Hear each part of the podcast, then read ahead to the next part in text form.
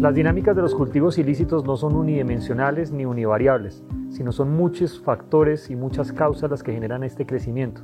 En Colombia vivimos un proceso de paz que derivó en un programa de implementación de la sustitución de coca que como lo ha aceptado el mismo expresidente Santos generó unos incentivos perversos a campesinos que no estaban en la coca se vincularan a su producción para lograr atraer recursos del Estado.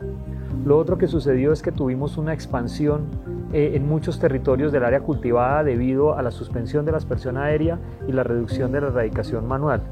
Y un factor también importante externo es que cambiaron las dinámicas de economías criminales y es mucha gente que había dejado la coca por irse a producir eh, oro ilegal, en minería ilegal, eh, en la medida en que los precios del oro empezaron a bajar, regresaron o combinaron coca y oro. Entonces son esas dinámicas internas de las economías criminales sumadas a decisiones de política pública lo que nos lleva a este escenario en el cual hoy estaremos alrededor de las 210 mil hectáreas de coca.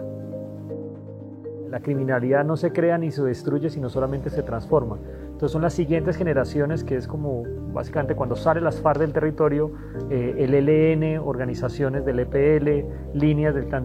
diferentes, lo que hacen es que se fraccionan y se especializan en el territorio. Ese mayor nivel de eh, fragmentación y mayor nivel de especialización también es muy responsable del crecimiento de los cultivos ilícitos.